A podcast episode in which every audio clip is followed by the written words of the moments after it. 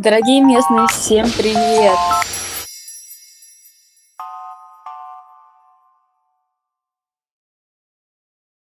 Всем привет! С вами Юлия Бемлина и подкаст «Местный английский». Тут мы разговариваем с гостями, стартаперами, бизнесменами, фрилансерами и просто карьеристами, в чем пути английский сыграл ключевую роль. Мы вспоминаем их успехи и курьезы, а в конце разбираем с вами фразу дня и делимся инсайтами по обучению. Встречайте нашего гостя! Сегодня мы приветствуем в эфире Сергея Головина, CTO компании CSSSR, почти как USSR, а также автора подкаста CSSSR Remote Talk про разработку и не только. Сергей прошел путь от рядового разработчика со сложностями в коммуникации на английском до CTO, строящего успешные отношения с международными клиентами – Приветствуем Сергея. Расскажи, пожалуйста, чем занимается твоя компания? Ну, относительно с недавнего времени мы начали заниматься и там, другими направлениями. Э, ну, то есть не так уж с недавнего на самом деле. То есть у нас появилась еще бэкенд разработка и вот действительно с недавнего времени еще мобильная разработка. А, нас больше, конечно, до сих пор узнают еще как фронтенд разработчиков, а, и в целом в этом плане мы достаточно, возможно, узнаваемы. А, может быть, вы даже видели на ютубе нашу историю фронтенда. Если, кстати, не видели, то обязательно стоит посмотреть. И вот, да, я был разработчиком в этой компании какое-то время назад, потом тем лидом, потом стал CTO. Это очень интересный опыт. Сережа, скажи, пожалуйста, а есть ли у вашей компании любимые и нелюбимые заказчики проекта? А, у нас, наверное, нет любимых и нелюбимых, потому что есть а, проекты, к которым разработчики по-разному могут относиться. Ну, потому что есть э, проекты, которые просто очень интересные, они необычные, не типовые, а, и к ним разработчики могут прикипать э, и очень их, ну, не знаю, я бы не сказал, что любить, да, но э, точно получать удовольствие от работы над ними.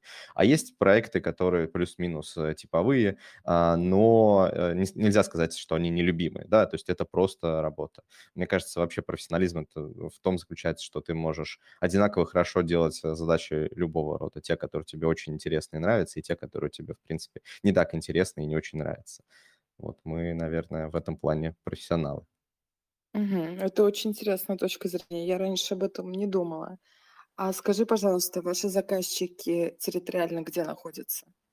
А, много где, то есть мы сами по себе сейчас территориально распределены, и интересный тоже нюанс а, работы там, и вообще как бы, создания нашей компании, она изначально была full remote, то есть она полностью распределенная а, компания, у нас нет физического офиса, у нас есть юридические адреса, но мы полностью распределены, наши сотрудники находятся практически там, в разных уголках мира, а, и, соответственно, наши заказчики тоже. А, исторически, естественно, у нас, наверное, большая часть и сотрудников, и заказчиков – это а, Россия, страны СНГ, но в целом много где. То есть мы, так как у нас э, условно, главной офис, опять-таки, офис я здесь в кавычки беру, находится в Сингапуре, то есть э, в том числе, например, заказчики из Сингапура и вот из азиатского региона, есть из Европы.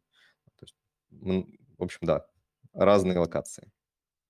Да, а есть ли иногда желание встретиться с ребятами, где-то собраться на кухне, сходить на ланч вместе? Насколько это комфортно быть полностью распределенным? А, это великолепный вопрос просто. На самом деле, ну, во-первых, у нас есть совместные активности внутри, они, естественно, удаленные, ну, там это, не знаю, игры какие-нибудь настольные, не настольные, неважно. А, есть а, различные клубы литературные, кинематографические, а, спортивные, которые тоже внутри, они просто, ребята координируются там, какие-то челленджи ставят или просто обмениваются опытом, интересными находками, но, конечно, хочется увидеться вживую. И поэтому мы в доковидные времена каждый год собирались э, в одной одной точке э, мира. А, в основном это тоже была Россия, но не всегда, а, потому что это просто банально проще для большинства.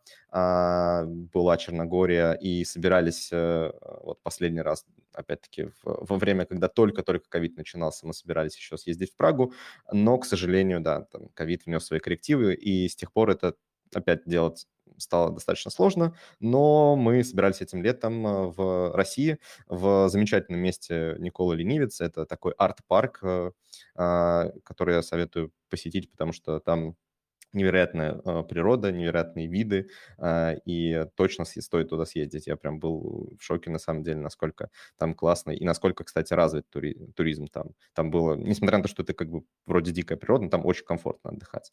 Там все оборудовано для этого. Поэтому, да, конечно, нам хочется встречаться, и мы встречаемся. Это очень здорово. А возвращаясь к теме заказчиков, а, ты назвал достаточно большую территорию, а какой процент из, э, России и какое процентное соотношение приходит, э, из Европы и Азии? А, мне сложно сейчас посчитать, потому что сейчас у меня ну, как бы ощущение такое, что как будто, э, 50 на 50, но на самом деле это может быть, э, обманчивое впечатление, потому что какие-то проекты у нас есть, и они, э, длятся, длятся, длятся. Мы вообще любим достаточно долго работать, мы нам интересны долгосрочные проекты. А так как я, э, в том числе занимаюсь, э, Э, различными оценками на входе, э, взаимодействием заказчиком, то мне может казаться сейчас, что э, ну, какой-то процент перевешивает. Например, больше в какой-то момент приходят а, иностранцев, а, больше, в какой-то момент больше там, русскоговорящих. А, бывает так, что есть проекты территориально, например, из США, но это просто там, например, стартаперы — это русские ребята, которые перебрались в США и что-то там делают. А, вот, бывает по-разному, и очень сложно сейчас оценить. То есть пусть это будет условные 50 на 50. А с кем тебе комфортнее работать? А я вообще считаю, что, в принципе, люди все плюс-минус одинаковые. Есть какие-то свои культурные отличия, есть особенности а, коммуника- э, коммуникационные, да, когда просто есть особенности языка, например, или особенности а, диалекта английского, да, там, а, и вот с этим может быть сложно. В человеческом плане я бы не стал никого выделять, потому что тут исключительно все зависит от людей. То есть есть э, люди а, не из России, с которыми, может быть, и очень приятно работать, и бывает сложно работать. Есть э, люди из России, с которыми, может быть, все то же самое. Мгм. Английский европейцев отличается от английского азиатов? Да, он, а, я тут могу, я не хочу никого обидеть, потому что это исключительно субъективная моя позиция и то, что мне проще, да, воспринимать. А, но а, я хотел сказать, что английский европейцев лучше, но так не буду говорить. Он понятнее для меня. Возможно, потому что европейские языки, они не имеют столько а, отличий звуковых, как, например, а, азиатские языки. Я в свое время немножечко пытался учить э, японский. Японский, наверное, самый простой из азиатских а, в плане именно звучания. А, например, сингапурцы, они по большей части китайцы. И вот у китайцев есть вот это тоновое изменение значения в словах. И вот э, четыре тона вот эти, ну, каком-то, в мандаринском, по-моему. Я, я, сейчас, я сейчас боюсь просто говорить ерунды, но там тоже свои диалекты, есть разное количество тонов. И Немножко, мне кажется, что а, китайский язык, а, например, на сингапурский английский повлиял, и из-за этого сложнее его воспринимать в некоторых местах. А европейский а, английский, он, в принципе, наверное, не очень-то сильно отличается там, от условного русского английского, потому что там есть свои нюансы с акцентом, есть свои нюансы с проговариванием каких-то звуков, например, а, R, да, то есть у нас R, она не самая звонкая, но и не самая мягкая. В английском языке оно чуть более редуцированное, такое, ну, более мягкое. И, но, тем не менее, а, мы узнаем все эти звуки. Вот с азиатскими а, языками немножко не так. Мгм. А такое отличие касается только языков или есть и межкультурные особенности, которые отличают европейцев и азиатов, делают одних более щекотливой группой для коммуникации? А, такое тоже есть, действительно, есть культурные, конечно, особенности. В принципе, мы понимаем, что есть там большая а, там, пласт культурно, культурного наследия у Азии. А, это прямо свой мир, поэтому все говорят, что там, например, тот же Сингапур, условно, это такая Азия на минималках, потому что, с одной стороны, там действительно есть азиатский колорит, с другой стороны, это прямо такая европейская страна в каком-то смысле. И а, нам ближе, конечно, некоторые особенности э, культурной Европы, а, нежели чем Азия. Хотя мы территориально находимся, наверное, по большей части ближе к Азии, но все равно наш центр находится ближе к Европе. А из-за этого, ну и, и в том числе из-за определенных эм, а, культурных коммуникаций на протяжении долгого времени мы более тесно взаимодействовали с Европой, и нам все это ближе. А, и, наверное, сейчас, что нам еще тоже ближе, потому что мы в каком-то смысле, я имею в виду, э, русские люди, имеем те же ценности, что и европейцы. И сейчас, вот, например, в эпоху взаимодействия такого удаленного, когда все можно сделать удаленно, договориться до чего-то удаленно, стартануть проект, э, вести его и закончить можно полностью удаленно. У азиатов есть немножко такой блок на это, то есть они э, немножко недоверчиво к этому относятся, то есть для них э, все-таки важнее личное взаимодействие, то есть им хочется встретиться, хочется увидеть человека, с которым они будут работать. А, возможно, как раз это из-за их культурных особенностей, потому что, ну, насколько я слышал, по крайней мере, а, в том числе отзывы тех, кто долго жил э, на территории вот э, Азии, что для них действительно личная встреча значит что-то серьезное, в отличие от такого просто смолтока вот в чатике, ну, не в чатике, а вот, например, в голосовом каком-то мессенджере. И в этом плане есть сложности. Небольшие приходится убеждать, приходится как-то доказывать, что ты действительно что-то можешь, там, ты действительно способен э, сделать их проект. Приходится какой-то условный испытательный срок проходить, ну, как по ощущениям, да, когда они немножко с недоверием сначала смотрят на все, что происходит, а потом уже втягиваются и вполне себе нормально коммуницируют. Но вот этот небольшой блок на старте, он присутствует. Угу.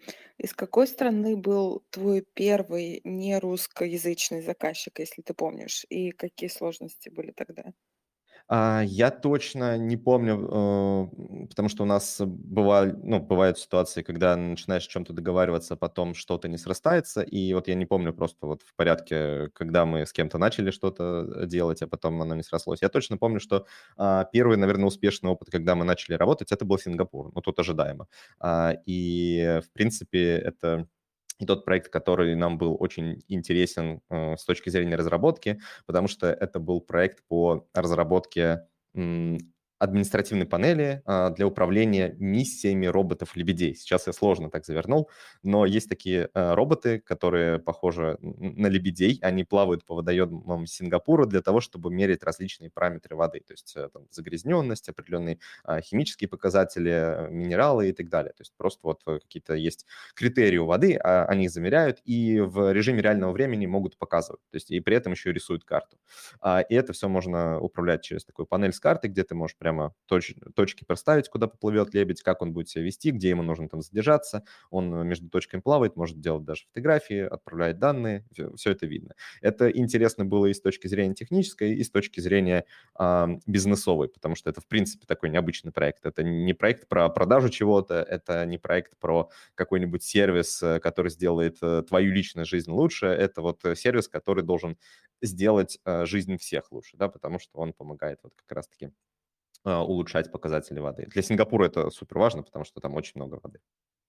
Круто. И эти лебеди выглядят как лебеди или это условно? Они выглядят, да, они выглядят как лебеди. Это прямо роботы-лебеди. То есть это э, вот как вы представляете себе, так оно и есть. То есть если вы просто представите себе э, какого-то э, лебедя, условно пластиковый лебедь, он прям выглядит как лебедь издалека, возможно, даже будет сложно отличить его от живого лебедя. Э, и вот он плавает по водоемам, и это робот. Круто, здорово.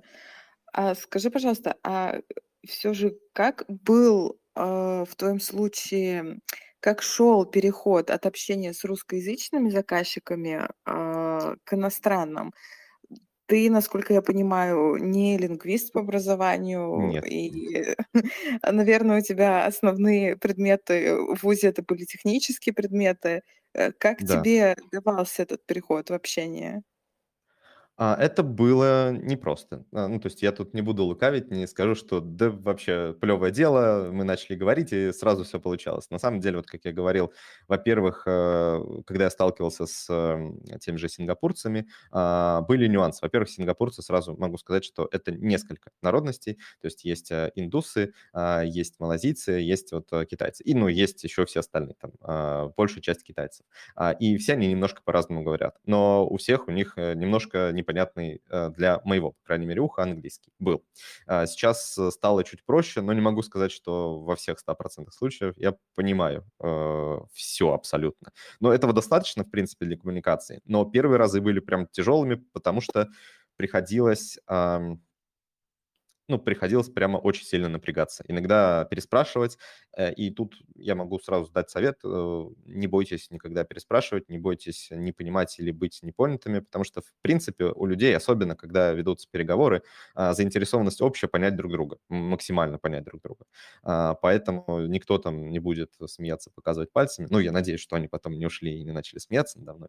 А, ну, если даже ушли, ничего страшного. Я получил какой-то опыт. А, и я еще пробовал брать уроки, а, даже это скорее были не уроки, а просто а, находил преподавателя из э, Сингапура, с которым я мог поговорить, поговорить про особенности акцента, просто немножко даже поговорить обо всем подряд, для того, чтобы привыкнуть и как-то впитать вот этот вот акцент, и после этого стало проще. И мне кажется, ну, я и до этого пробовал такой же, такой же принцип, то есть вот э, тут я не буду ничего нового, наверное, говорить, э, что в, если вы хотите научиться говорить, научиться слушать, научиться понимать, а, вам надо все это делать. То есть слушать, говорить, там, писать, понимать. А, и будет точно не просто на первых этапах, но с каждым разом будет легче. я это делал еще сильно до того, как начали какие-то переговоры. Я в свое время тоже брал уроки английского а, и устроил себе такой челлендж я взял э, уроки английского у native speaker, это был американец, а, и первые занятия было очень сложно, но он мне помогал всячески, то есть он перефразировал где-то, я где-то перефразировал, и мы начали друг друга понимать, причем, естественно, у него не было опции э, сразу, ну, что-то объяснить на русском, и он максимально понятно каждый термин, который я не понимал, объяснял, потом при помощи этих терминов объяснял следующий, а, и это позволило, во-первых, снять языковой барьер, потому что я тогда понял, что, ну, а, мы потратим больше времени, но, в принципе, понять возможно все. А второй момент – это то, что я открыл для себя способ, самого, самый лучший, наверное, способ э, запоминания каких-то английских слов. Это вот прямо на практике ты что-то не знаешь, в контексте вы сразу прямо обсудили на английском же, это же английское слово, э, и даже не зная там русского перевода, ты можешь понять, что оно значит, и оно мне по крайней мере, это кажется, лучше запоминается в этом случае, потому что у тебя нет буфера в виде твоего родного языка, ты сразу на языке целевом изучаешь его же. Мгм. А расскажи, пожалуйста, чуть подробнее про перефразирование. Что это такое, Мгм. как ты понимаешь и как ты научил себя перефразировать? А, ну, тут был вынужденное обучение, да, как я говорил, когда э, нужно что-то сказать, а ты не можешь, а, ты неизбежно начинаешь э, применять и вербальные, и невербальные методы коммуникации, что-то показывать на пальцах, а что-то пытаться объяснить самыми простыми словами, вот, которые только есть. А, и, к счастью, у меня уже тогда был какой-то словарный запас, но в школе я учил английский, потом ну, учил английский. Тут э, тоже такое как бы в кавычках, потому что у нас не было никакой, у меня не было школы с, с уклоном в английский, ничего такого. То есть это обычная классическая российская школа там а, конца 90-х, начала 2000-х. Вот, если вы себе ее представили, то вот она такая была. А, и э, потом еще было немножко в университете, там было, честно говоря, совсем все плохо, даже хуже, чем в школе. В школе у меня была неплохая база, и вот э, той базы, которую я э, сформировал, хватило для того, чтобы я вот э, с тем американцем позанимался. А, и действительно, перефразирование – это, по сути, когда ты хочешь выразить мысль, а, но ты не находишь нужный термин, а, и ты просто начинаешь описывать его теми словами, которые тебе доступны. Если ты хочешь там, написать, описать какую-нибудь картошку по то тебе можно использовать просто какие-нибудь э, термины типа какой-нибудь овощ э, круглый, там, не знаю, коричневый, а, и потом подбором э, тебе будет помогать, естественно, твой собеседник, подбором вы выйдете к тому термину, который нужен, а, со временем ты его просто запомнишь. А, естественно, чем дальше и чем больше опыта, тем лучше дается перефразирование, потому что ты можешь уже перефразировать более сложные фразы, можешь строить какие-то предложения более комплексные, которые описывают тоже комплексное понятие, но иными словами. Mm-hmm. И здесь уже, конечно, уже я занимался целенаправленно для этого с преподавателями и э, русскоязычными, которые довольно неплохо знают английский, потому что жили в детстве, э, все детство практически в странах англоговорящих, а, и с нейтивами, которые из разных мест тоже были, там США, Сингапур.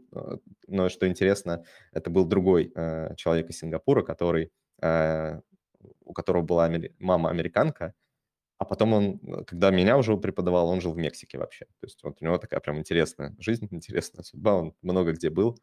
Вот. И так или иначе, чем больше ты говоришь, а, ну и на русском тоже, чем больше ты говоришь, тем быстрее ты можешь что-то перефразировать.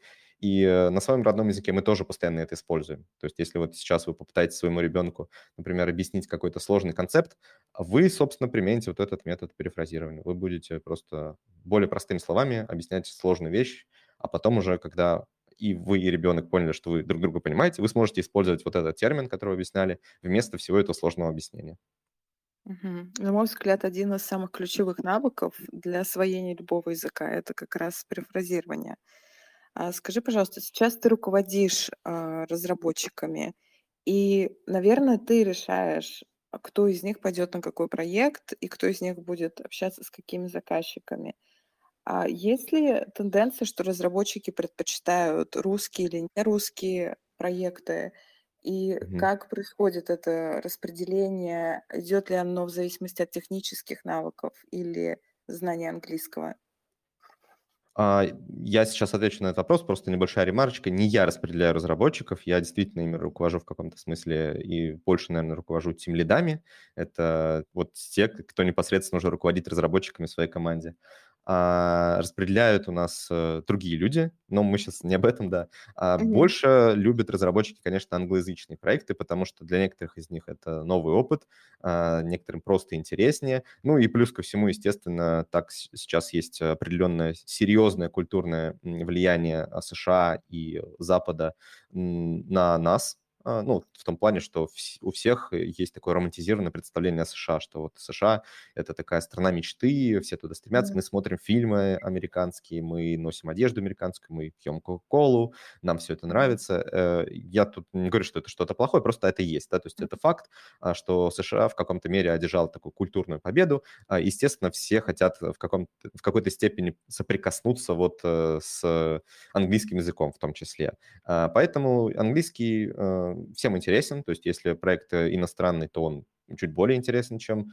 э, русскоязычный, но это далеко не всегда. То есть тут еще есть вторая э, второй большой слой интересности – это технологии. То есть разработчики, они такие как бы люди. С одной стороны, им могут быть интересно что-то, что близко любому другому человеку, но с другой стороны у нас сидит инженер, у которого есть свои интересы, и вот эти интересы тоже могут перевешивать. И здесь вот такой комплекс факторов. Но вот английский язык, да, один из, обычно один из плюсов.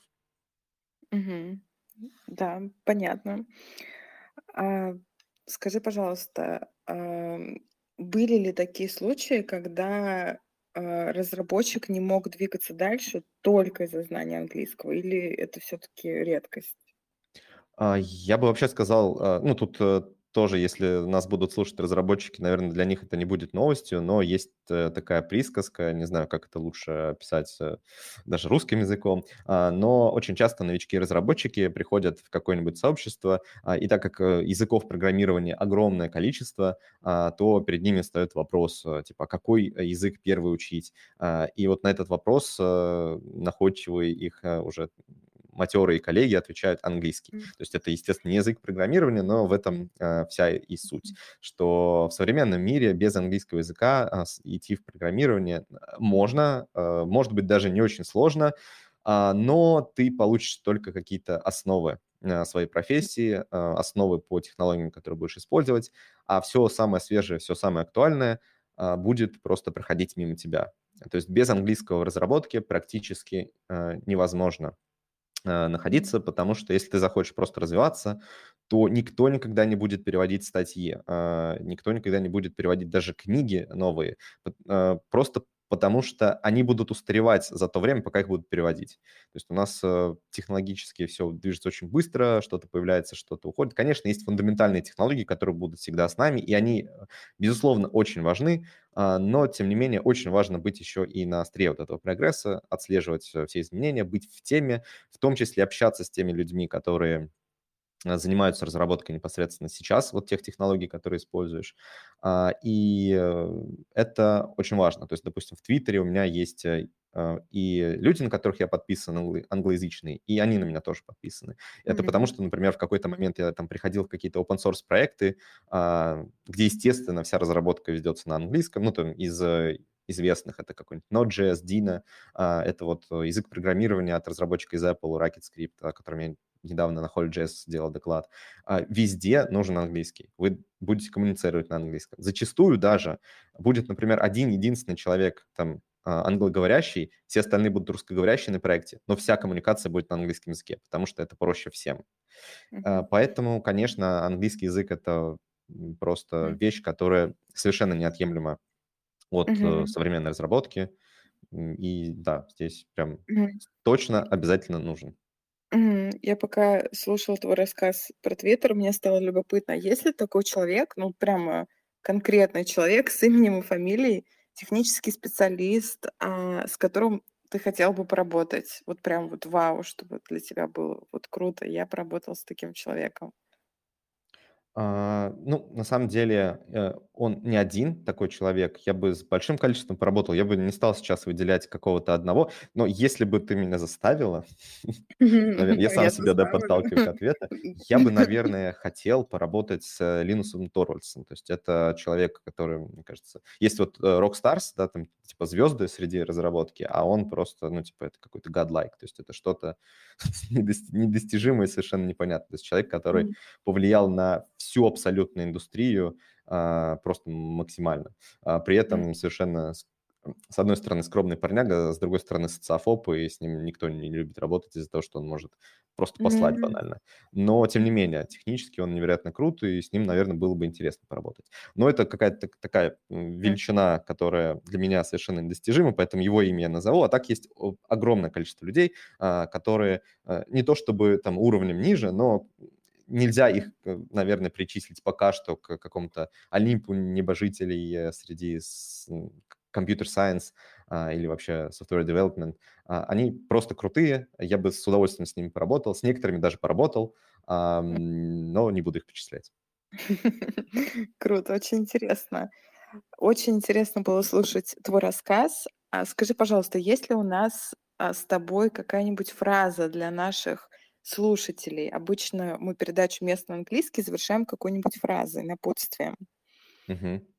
А, да, ну, так как э, весь всем лейтмотивом, наверное, моего повествования было, что нужно делать э, и, ну, просто начать что-то делать, то, наверное, это будет фраза better done than perfect. А, то есть просто э, лучше, лучше сделанное, чем э, совершенство, к которому будете стремиться и никогда не достигнете. Ну, как-то так.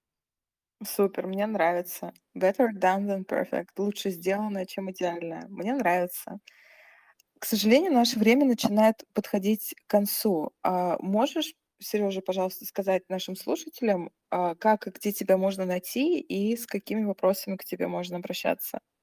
Мгм. Да, конечно. Ну, э, для тех, кто нас слушает онлайн и, возможно, даже офлайн, я не уверен, а, вы можете найти меня в Твиттере, и вот прямо в моем профиле сейчас есть ссылочка на мой Твиттер. А если будете, не увидите этой ссылочки уже в записи, то а, мой юзернейм в Твиттере, нижнее подчеркивание, S Головин, вот, как-то так. А, можете меня там найти, а в Твиттере уже будут все абсолютно контакты, можете задавать мне там любые вопросы. А, и, собственно, как-то так, да. Мы еще видим из анонса, что ты автор подкаста CSSR Remote Talk. Да, я тут э, поправлю. Он, да, у нас есть на самом деле тоже такое э, радио в кавычках, э, где есть группа подкастов. Э, и подкаст называется просто Remote Talk. Э, это моя э, авторская передача, мой авторский подкаст, в котором я э, беру интервью у разных классных, очень крутых разработчиков из регионов. Они там совершенно очень крутые и большие молодцы. Были у меня разработчики из JetBrains, из Intel, э, из Яндекса. Наверняка вам эти названия что-то скажут, даже если вы не разработчик. А так вообще я еще соведущий нескольких других подкастов, э, которые тоже есть у нас в группе подкастов CSR. Это Callback Hell, где мы просто болтаем о технологиях, о фронтенде и всяком разном. Аргументариум, где мы поднимаем спорные темы, обсуждаем их. А, и могу ошибаться, но вроде все, да, как-то так. Сережа, большое спасибо. Мне было очень интересно с тобой разговаривать. И лично я после нашего разговора пойду гуглить лебедей в Сингапуре, потому что я точно не смогу заснуть, пока я их не увижу. А ты можешь а... перейти в мой твиттер, и там есть ретвит э, целого, целого треда одного из разработчиков, О. который участвовал в этом проекте. Я так и сделаю. Хорошего вечера. Всем хорошего вечера. Пока. Ждите наших новых гостей, а также слушайте наши прямые эфиры в телеграм-канале «Радио Место». Там вы сможете задавать свои вопросы мне и гостям прямо во время эфира в комментариях. Stay tuned!